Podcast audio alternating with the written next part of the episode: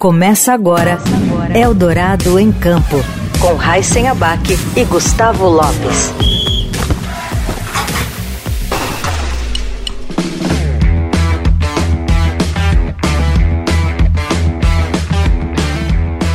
Olá, sejam bem-vindos ao Eldorado em Campo. Eu sou o Gustavo Lopes e um dos nossos convidados de hoje é norte-americano, filho de brasileiros, é também jogador de basquete do Flamengo e já jogou pela seleção brasileira, além de ter atuado na NBA. O nosso outro convidado também é jogador do Flamengo e da seleção brasileira. Em 2022, atuando pelo Minas, o pivô foi campeão da Copa Super 8 e na temporada 22-23 recebeu o prêmio de melhor toco. Hoje, quem entra em campo com a gente, ou melhor, quem entra na quadra com a gente são os jogadores de basquete Scott Machado e Mike Tavares, o Big Mike. Tudo bem, gente? Como é que vocês estão? Tudo bem, tudo bem. Tudo bem também, bom dia aí, é um prazer estar com vocês essa manhã. Bom, eu queria começar primeiro falando um pouco sobre a trajetória de vocês, né? Vou começar pelo Scott, que tem uma trajetória muito interessante, né? O Scott nasceu nos Estados Unidos, o Scott jogou o campeonato universitário mais difícil do mundo, que é o campeonato americano. O Scott esteve na NBA, onde ele atuou ao lado ali de grandes craques do basquete mundial e aí ele resolveu vir para o Brasil, jogar no Brasil e também escolheu é, participar ali, atuar pela seleção brasileira. Queria entender um pouco, Scott, desse seu começo aí, como é que foi começar na, na vitrine do basquete mundial, que é os Estados Unidos, e de repente escolher optar por vir para a terra dos seus pais e, e jogar aqui no Brasil. É, é isso mesmo. Então, para mim, lá nos Estados Unidos, para jogar basquete, em cada canto tinha. Tipo, eu nasci em Nova York e lá não tem muito campo de futebol, tipo, para jogar futebol. Então, o meu pai jogava e quando eu fui pro, quando eu estava nos Estados Unidos, eu tinha que jogar basquete. Era coisa para a gente fazer. E para mim, eu amei o jogo. Comecei a amar o jogo e eu não, eu não tinha o talento que eu te, tenho hoje. Tipo, eu tinha que aprender muito e aprendendo com os caras lá dos Estados Unidos. E eu nasci lá, então sou de lá mesmo, né? E eu queria sempre vir pro Brasil, tipo, porque eu cresci num lar brasileiro, cultura brasileira e comendo comida brasileira, tudo acostumando tipo coisa brasileira. Então, para mim, era sempre um sonho para vir para o Brasil e terminar, não terminar minha carreira, mas ter um tempo de jogar aqui e é, conhecer mais o nosso Brasil e conhecer mais a cultura dos meus pais. Então, para mim, era uma coisa muito importante para mim, a minha, a minha carreira. Mas uh, jogando lá nos Estados Unidos era um. Não era fácil, era, era difícil Tipo, eu não, igual eu falei, não tinha o talento que eu tenho hoje. Eu comecei jogando só marcando e jogando duro. E as pessoas gostavam de colocar no time porque sabia, oh, o Scott, o Scott vai jogar firme, vai jogar firme, vai marcar o cara que joga bem e ele vai fazer o jogo pro time. Então, todo mundo sempre gostava disso. Crescendo lá, eles, eles ensinam os meninos a pontuar muito. Uhum. E eu não sabia pontuar nessa idade, então eu tinha que aprender. E para mim, crescendo numa família de, de seis, eu tinha que saber dividir. Então, passando a bola era uma coisa que veio, tipo, natural. E era isso. Para mim, era, era isso. E uh, eu, eu sempre amava o jogo de basquete. E para vir aqui pro Brasil era sempre o meu sonho. Agora, o, o, o Mike, eu imagino que o basquete sempre foi alguma coisa que foi colocada na vida dele, porque o Mike tem quanto? 2,11 de altura? Tem 2,10 metros. 2,10. Então eu imagino que desde o início sempre falaram, cara, você tem que ser ou jogador de basquete ou jogador de vôlei. Foi isso mesmo ou, ou você pretendia seguir em outro esporte? Cara, foi isso mesmo. Acho que ali dos meus 13, 14 anos ali eu comecei a crescer muito muito, assim, parece que eu dormi e acordei gigante. Foi, foi bem engraçado isso. Aí, cara, depois dessa idade, todo mundo, tipo, saía na rua, na escola, todo mundo, ah, cara, você tem que jogar basquete ou vôlei. E eu, tipo, muito novo, assim, cheio, todo timidão. Falar, ah, meu, eu não gosto disso não, não gosto de basquete, eu não gosto, de vôlei também. Aí minha mãe, minha mãe que foi a, foi a minha maior incentivadora, né? Ela, não, filho, você precisa usar sua altura, vai lá, só faz um teste, você, vai que você gosta e tal. Aí eu fui, aí eu fui na ABB na época. Não, no meu início eu comecei, eu joguei futebol também, eu joguei, eu cheguei a jogar futebol mais novo, mas não era, não era muito bom não, no futebol. Aí, minha, aí eu fui na ABB, fui na ABB lá, na, na ABB lá perto de casa e só tinha vôlei, né? Aí o treinador de vôlei me viu ficou, nossa, mano, que cara gigante e tal. Aí perguntou minha idade, na época eu tava com 14 anos, 15 anos. Aí ele, não, fica aí um dia aí, só olha o treino e tal. Eu falei, não, cara, quero jogar basquete, quero jogar basquete, quero jogar basquete. aí ele, não, vai no, vai no Automóvel Clube lá, vai no Automóvel Clube que lá tá tendo basquete. Aí foi eu e minha mãe no, no Minha, eu fui sozinho, né, no, no, primeiro dia lá no Automóvel Clube, eu fui sozinho. Aí cheguei lá, cheio de vergonha, né? Aí eu, moço, como que eu faço para jogar basquete aí? Aí ela, você tem quantos anos? Eu tenho 15. Ela, você tem 15 anos? De jeito nenhum, você não tem 15 anos, não. Eu falei, não, sério, eu tenho 15 anos, tenho 15 anos. Cadê o seu documento? Só que eu tava sem, sem, sem meu RG na hora.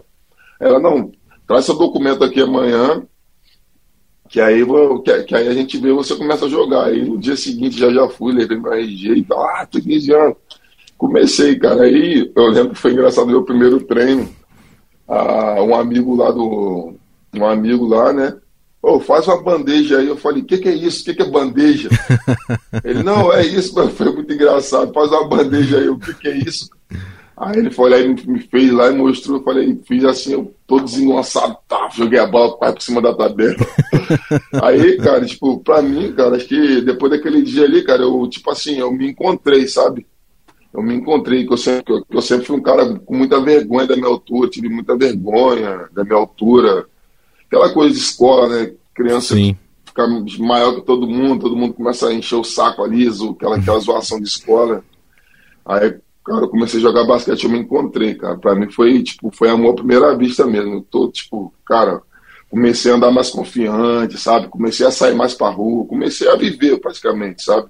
Entendi. Pra mim foi bem, foi bem irado, foi bem irado começar a jogar basquete. O, o Scott falou uma coisa interessante que é a habilidade, assim. É, uhum. A gente tem muita gente que é alta, mas nem todo mundo tem habilidade uhum. para praticar um esporte, para ser um atleta do basquete. Uhum. É, quando é que você percebeu de fato, nesse, nesse teu início de treinamento, quando é que você percebeu de fato que fala, pô, eu, eu sou bom nisso aqui, eu acho que vai rolar eu seguir carreira por aqui? Cara, acho que demorou um pouquinho, porque eu comecei a jogar basquete tarde, né? Então aquela, aquela parte de categoria de base, aprender habilidade ali, sabe, bater bola, arremesso, praticamente eu pulei, eu pulei praticamente tudo isso, né? Acho que eu tinha muito, uma, muita vontade também, como o Scott falou. Tipo, acho que eu era muito, tipo assim, sempre um jogador mais defensivo também. Então dava muito toco, corria muita quadra, sabe? dava umas enterradas assim, como, é, tipo, aprendi a enterrar, então acho que meu jogo era basicamente isso, correr a quadra, defender, dar toco, pegar rebote. Acho que foi ali que eu percebi, tipo, meu treinador falou, cara, você, você é muito rápido, você pode usar isso, soltava bem, então acho que foi ali. Ah, legal. Scott, é, você já começou numa realidade diferente, porque, pô, você começa jogando ali num país que, parece que todo mundo é bom no basquete, né? É, e aí você tem que se destacar entre os melhores também. Como é que foi para você em algum momento é, da tua, do teu começo? Você pensou em desistir, fala, putz, os caras são muito bons aqui, acho que eu não vou conseguir atingir um nível ou não? Você sempre teve confiança de que era um bom jogador? Então, na, na realidade, eu comecei jogando com os mais velhos quando eu tinha tipo 13 anos de idade. Meus irmãos mais velhos me levavam para o parque para jogar basquete. E eu não podia jogar com eles. Tipo, tipo, tinha 20 pessoas jogando e rodava os times. E eu era que sobrava. Se davam chance para eu entrar, tipo, se tinha alguém que machucou, não faltou um jogador, eles me colocavam para jogar. E quando eu jogava com eles, eles sempre me davam a confiança. Sempre, sempre, sempre. Pode chutar, vai, entra lá, entra, ninguém vai te machucar, não, vai, vai. E tipo isso. Então, para mim, com essa idade, eu já sabia que eu queria jogar. Eu fiquei mais confiante na minha habilidade de jogar na minha, no meu primeiro ano de faculdade. Uh, eu lá tem um negócio que chama de EIU, que é o desenvolvimento do, do juvenil que jogam basquete e tem vários times e vai por cada canto para jogar. Las Vegas, vai para Flórida e leva um, um monte de time para ter um torneio. E eu joguei nesse torneio e depois tinha as faculdades que queria eu para vir para a escola deles.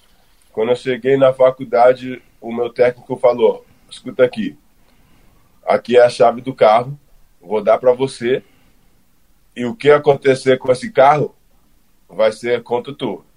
Uhum. Então toma cuidado com esse carro, dirige esse carro certo, cuide desse carro e a chave vai continuar com você. Depois desse dia, eu já sabia que ele tinha totalmente confiança em mim e não tinha como ficar, tipo, sem confiança de jogar. Tipo, sabendo que eu sabia jogar, eu era o mais novo do time. Lá era o freshman, que se chama, o primeiro ano de faculdade. Então, quando eu cheguei no primeiro ano de faculdade, eu já estava mandando no time. Então, para mim era uma coisa diferente, muito diferente, porque tinha uns caras que já estão tá na faculdade faz quatro anos, três uhum. anos, mais velho que eu. E sendo amador, tu tem que, tipo, liderar, tipo, o que o, o técnico quer que você faz. E depois ajudar os, o resto a fazer a mesma coisa. Então, depois dele me dar essa confiança, eu joguei muito bem e de lá era para cima. Perfeito. Era, era, era é básico isso. Não, legal. E, e, como é que foi a saída do, do basquete universitário até você chegar à NBA? Como é que foi? Que caminho que você teve que percorrer para isso? Então, eu fiquei na faculdade quatro anos e eu ganhei, eu ganhei muito prêmios esse, nesse primeiro ano. E lá se chama de Rookie of the Year. E o melhor jogador que chegou na temporada dessa faculdade. Uhum. E depois disso, no segundo ano, nosso time uh, avançou. Eu ganhei o primeiro time da liga. Depois, no meu terceiro ano, eu ganhei uh, All Team, que, que era o primeiro time da liga também, e o meu time tinha chegado nos finais, perdemos nos finais. E depois, no meu último ano, eu ganhei o melhor jogador no Metropolitan Area. E é, isso é Nova York, New Jersey, Connecticut. E eu era o líder de assistência na faculdade inteira, então nos Estados Unidos inteiro. Uh, eu terminei a temporada com 10 assistências e eu tava competindo com um cara lá de University de North Carolina, que era uhum. o Kendall Marshall, que era bem conhecido.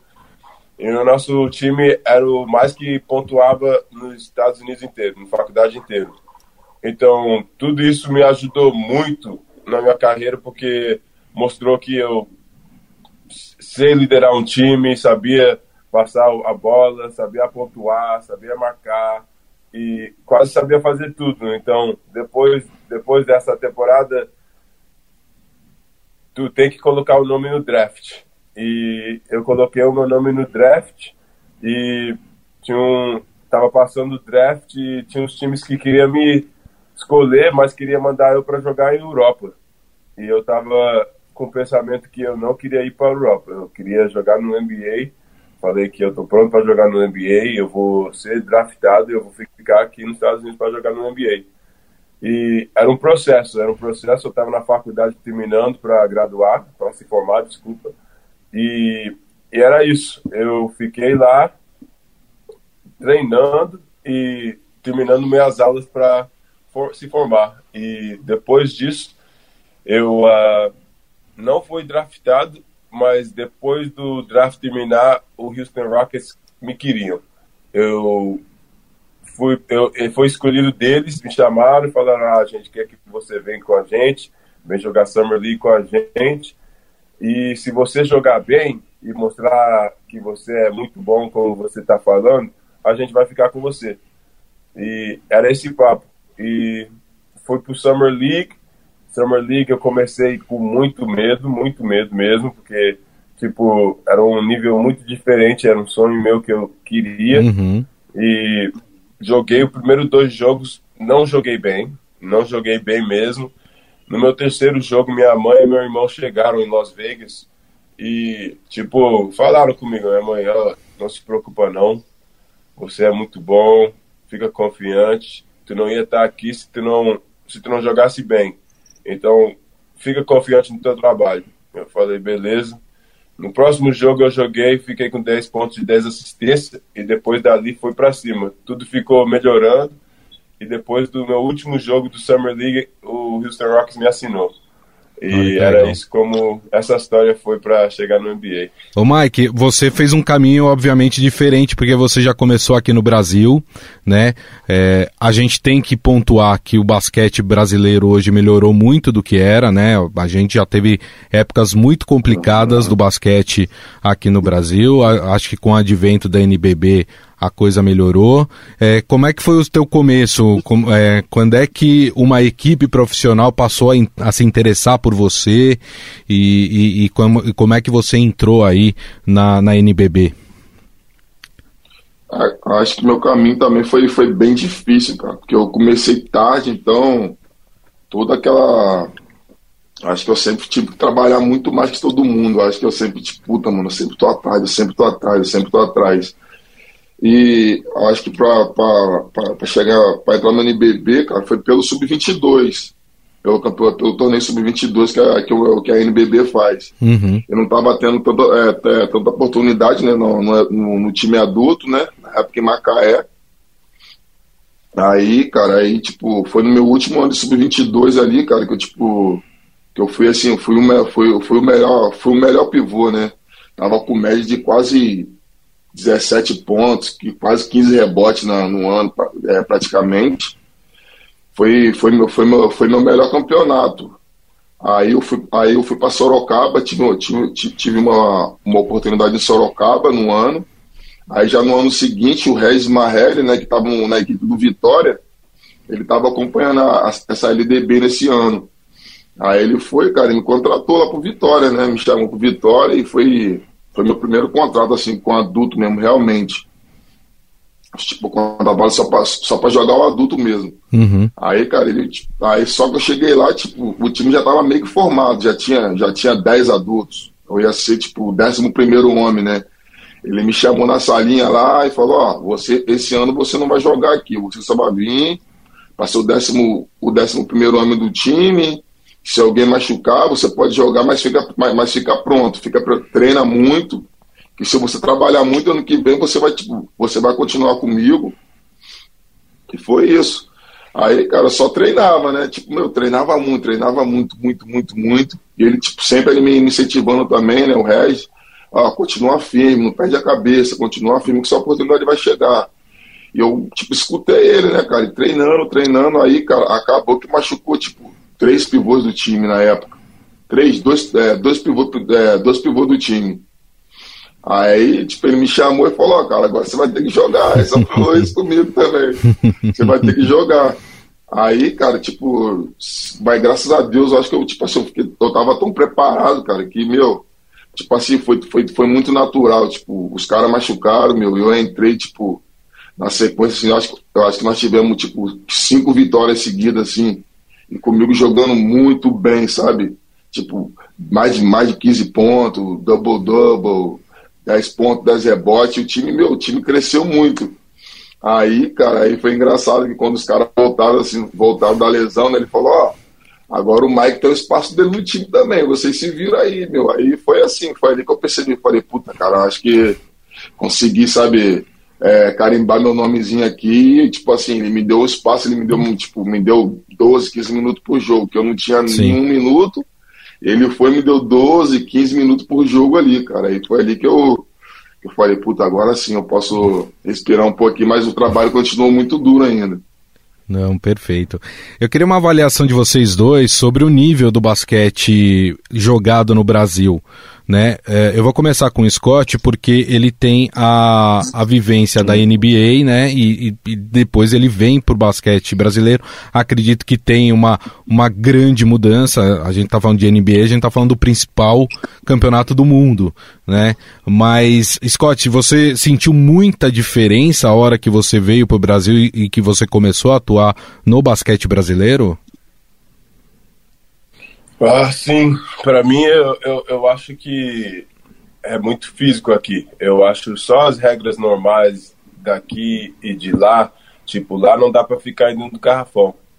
E já troca o jogo muito, porque sem ter jogador no garrafão facilita muito para o jogador entrar e penetrar o, a defesa. Aqui os caras são muito físicos e depois não dá para entrar dentro do garrafão. Se entrar dentro do garrafão, é porque deu para passar o teu homem e não tinha ninguém ajudando, tipo isso. Mas aqui, só nessas regras mesmo, é, é difícil. E os, os caras são muito fortes. Para mim, dá para ver que o basquete no Brasil está evoluindo, evoluindo muito, porque tem os jogadores que estão saindo daqui do Brasil, tem os jogadores que estão jogando aqui, tem os caras que estão indo lá para os Estados Unidos para jogar, estão indo para a Europa para jogar. E para mim, aqui no Brasil, tem muitos jogadores bons ainda. E é isso, tipo, voltamos agora. Eu, eu vim para a primeira vez aqui para jogar, sempre queria. Tem os jogadores que já estão aí, o Didi que já voltou lá do, do NBA para vir para o Brasil para jogar de novo. Para mim é uma liga é uma liga boa. É uma liga boa e dá para ver e todo mundo tá percebendo, porque saindo daqui os caras estão indo para outras ligas boas. Uhum. E eles estão percebendo que é possível. Os caras estão jogando muito e é isso. Eu acho o eu acho que tem muito mais à frente para crescer o, o, basquete do Brasil, mas dá para ver que está muito bom. Oh, é, Mike, queria a sua percepção também, porque você cresceu dentro uh, do basquete brasileiro? Como é que você tem visto?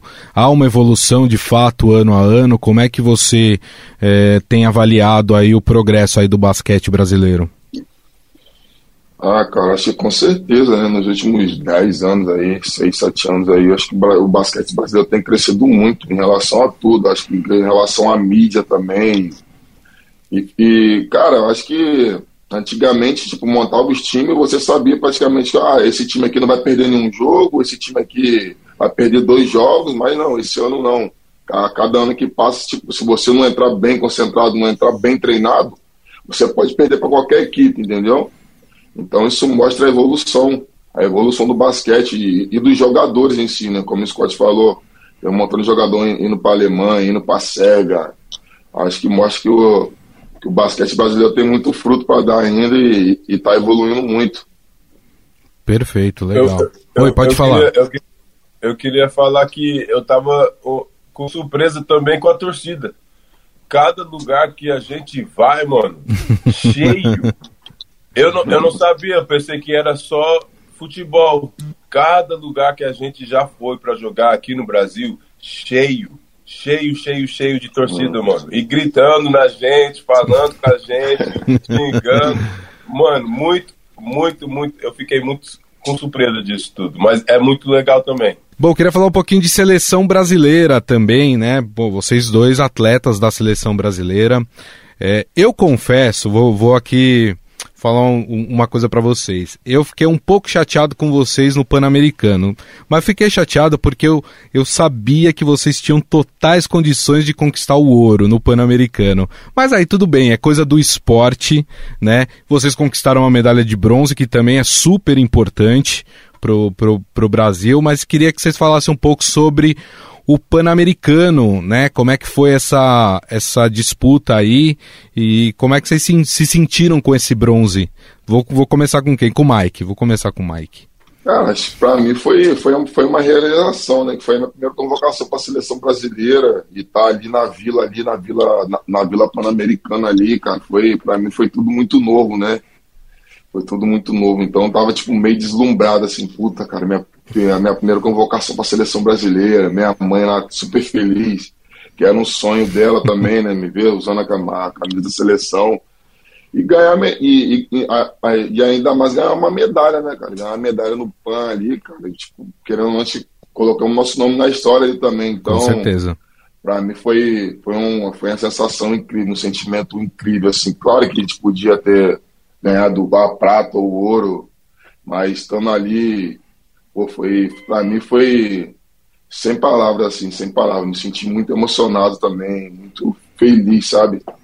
de ter começado a jogar de basquete tarde, assim, um pouco sem esperança de, de ir para a seleção brasileira e conseguir essa convocação e estar tá ali, para mim foi sensacional. Legal. E para você, Scott?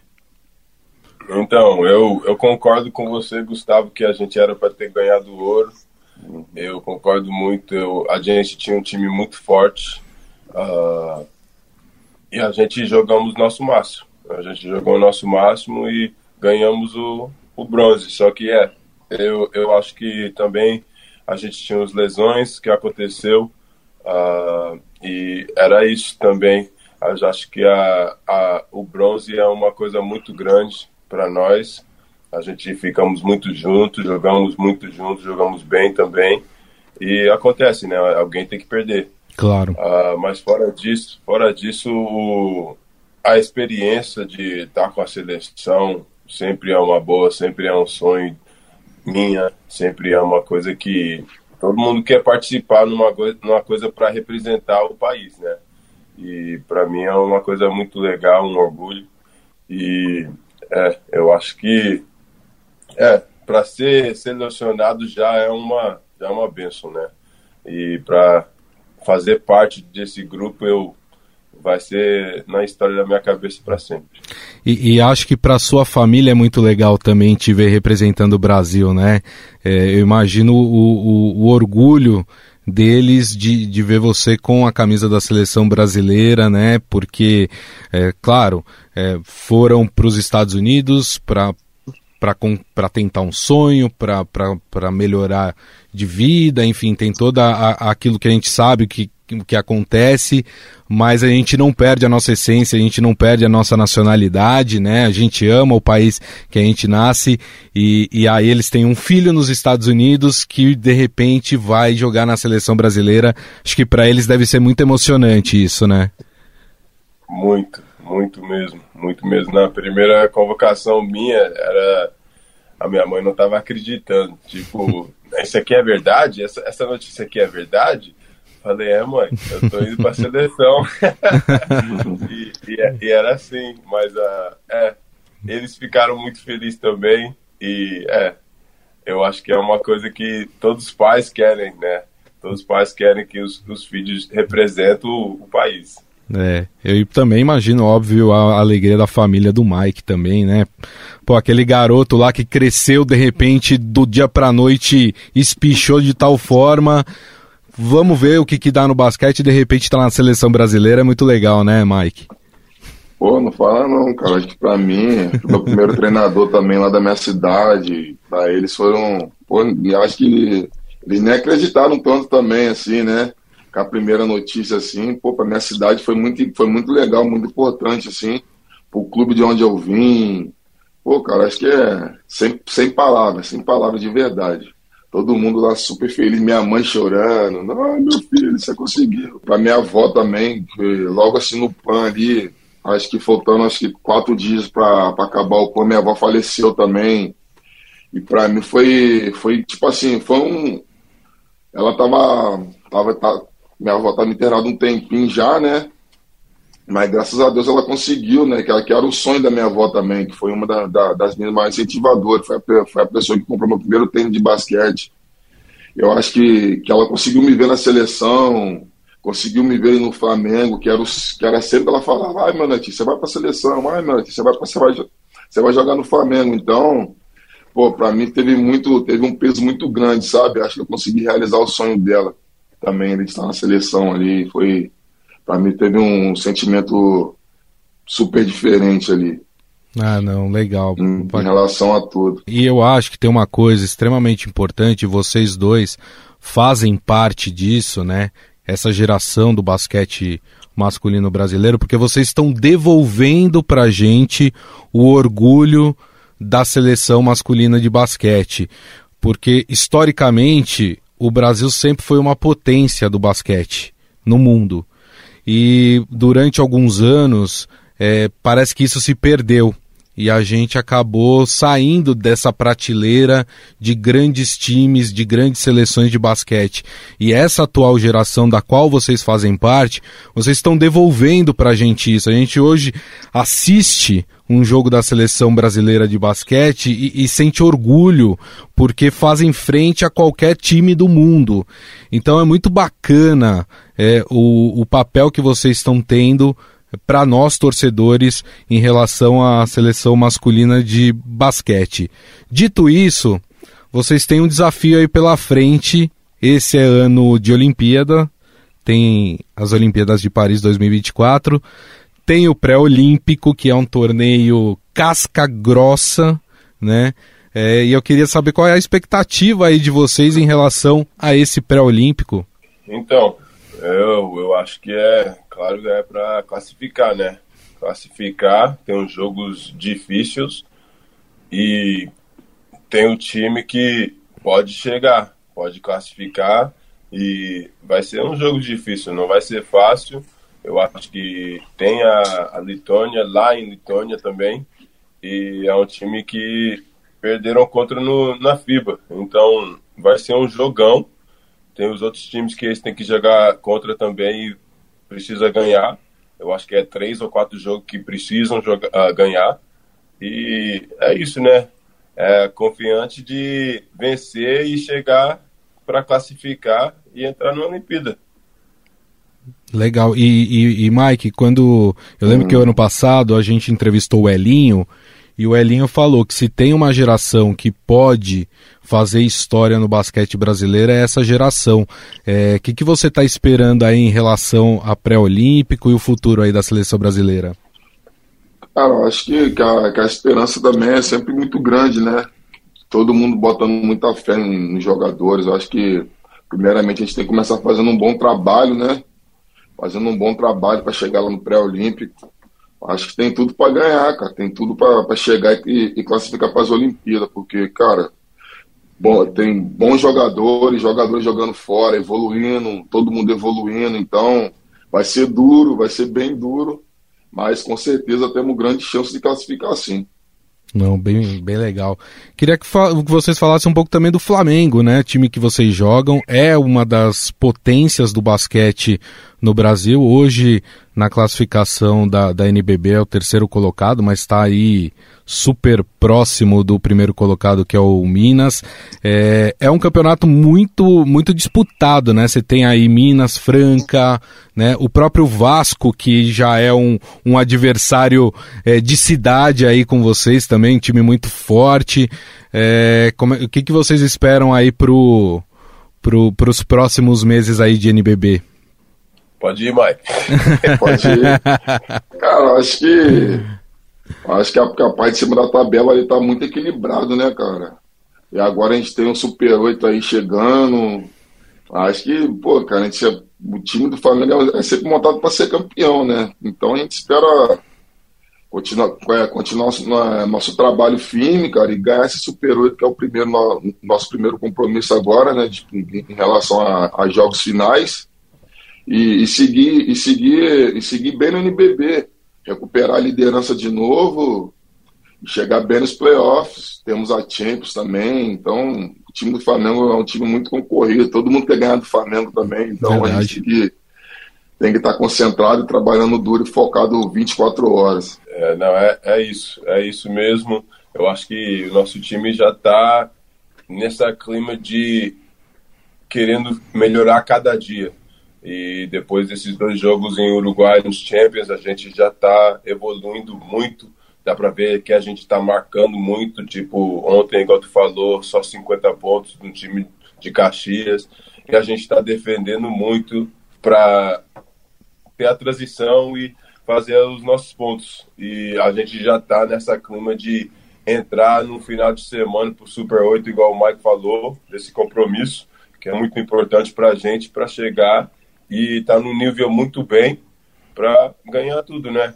Claro. E é isso. O, continuar cada dia melhorando, comunicando com o outro, e é isso. vamos pra cima. A gente tá chegando aqui no final da nossa entrevista, mas eu queria que o Scott falasse como é que é o Mike companheiro de equipe. Bom, muito bom. o, o, o, o, Mike tem muita energia. Uh, e é uma coisa que cada time precisa. Tipo, porque tem umas horas que a clima pode descer, mas o Mike tá lá ainda, com energia, feliz, gritando e cobrando, tipo, vamos, vamos, vamos, vamos, acorda, vamos, vamos jogar. E, e é assim, todo, todo time precisa. E é sério, é sério que tem umas horas que cada um fica na sua e não pensa no time. E quando tem um cara igual o Mike assim, já tira você da tua cabeça. Para de pensar em você mesmo, mano. Pensa em todo mundo, porque é um time, né? Então é uma coisa muito boa. É uma coisa muito boa que o Mike tem. Eu acho que é uma coisa natural também dele. E é isso. É isso mesmo. Legal. É bom, ele, é, ele, é, ele, é, muito bom. Entendi. Ele é, o, ele é o chato do time, já entendemos. O, o, Ma... Mike, como é que é o Scott como companheiro de equipe? Pô, cara, o Scott, Scott é, pô, Scott é top também, cara. É um cara experiente, né? Um cara super rodado, um cara que já jogou eh, NBA, jogou pela Europa. Então acho que ele sempre tenta trazer a experiência dele é um cara calmo, calculista, né? E é um cara que, tipo, que tá ali também pro time, sabe? Ele sempre, sempre vai colocar o time em primeiro lugar, vai estar tá ali para fazer as coisas pelo time também. Acho que esse é o espírito, né? Acho que quando tem, quando tem esses caras também no time, a gente vê que, cara, é tipo assim, não é um cara egoísta, não é um cara que pensa só nele, sabe? Então, acho que todo time precisa de um cara desse para ser campeão. Então, eu tô, tô, muito feliz de estar jogando com ele também essa temporada. Estou conhecendo ele esse ano também, como ele está me conhecendo também. Acho que praticamente já somos família também. Acho que eu sempre encaro também um time assim como uma família, né?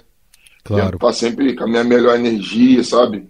Porque a gente fica junto praticamente todo santo dia, viaja junto. Então, para mim, eu, eu tento sempre para é, trazer essa relação de, de, equipe assim de família, sabe? De um cuidar do outro. Não só dentro de quadra, mas fora de quadra também. E o Scott é um cara desse, tipo, ah, você está não tá muito bem, manda mensagem, ô, oh, tá precisando de alguma coisa, precisa me, me fala, sabe? Então, é sempre bom ter um cara no time igual, igual o Scott. Eu tô muito feliz de estar junto com ele esse ano. Pô, depois você faz um pix, hein, pro Mike, hein, Scott? Porque depois dessa daí. mas mas eu acho que é muito legal isso que, que vocês falaram, principalmente o Mike, porque a gente já viu, não só no basquete, mas em outros esportes, às vezes você tem um time estrelado, cheio de craques, mas que o pessoal não se dá bem fora uh, de quadra, no caso de vocês, e, e aí o time não entrosa. E, e aí você tem cinco super jogadores, mas um time muito ruim. Né? Essa, essa relação que vocês criam fora de quadra também é muito importante para aquilo que vocês fazem dentro de quadra, né? É, facilita, facilita a comunicação, né? Facilita a comunicação, sabe como conversar com o outro, sabe quando um tá, tá embalado, tá triste, sabe como chegar nele, tipo, dá pra chegar e falar, ô oh, mano, dá pra ver que tua energia tá baixa, mano, vamos lá, mano, vamos. Ou você tá triste hoje, entrou aqui, não, não tá bem, tá tudo bem? Vambora, mano, agora tem treino, duas horinhas aqui, depois você resolve o resto, né? E é isso. E quando tem essa, essa é, clima de fora também, facilita o trabalho da gente muito. E até por isso você pega no pé do pessoal, né, Mike? não, não, não, não pego no pé não, não pego no pé não. Bom, gente, nós conversamos aqui com o Scott Machado, com o Big Mike também, jogadores do Flamengo, jogadores da seleção brasileira. Papo super legal, aí falamos um pouquinho de basquete brasileiro, falamos um pouquinho de seleção brasileira também, da carreira deles. E eu queria agradecer vocês dois aí por, por esse tempinho aí disponibilizado aí para conversar com a gente. Muito obrigado, viu, Scott, Mike, e muito boa sorte para vocês aí na sequência do campeonato e também no pré-olímpico, viu? Um grande abraço aí para vocês. Muito obrigado. Valeu aí, bom dia aí, obrigado pela oportunidade de estar trocando essa ideia com vocês aí. descontraída. É isso aí. E obrigado a todos vocês que estiveram aqui conosco. Lembrando que no próximo domingo, 8 horas da manhã, estaremos de volta com Eldorado em Campo. Então desejo a todos aí um ótimo início de semana e nos vemos domingo que vem. Grande abraço. Tchau. Você ouviu Eldorado em Campo.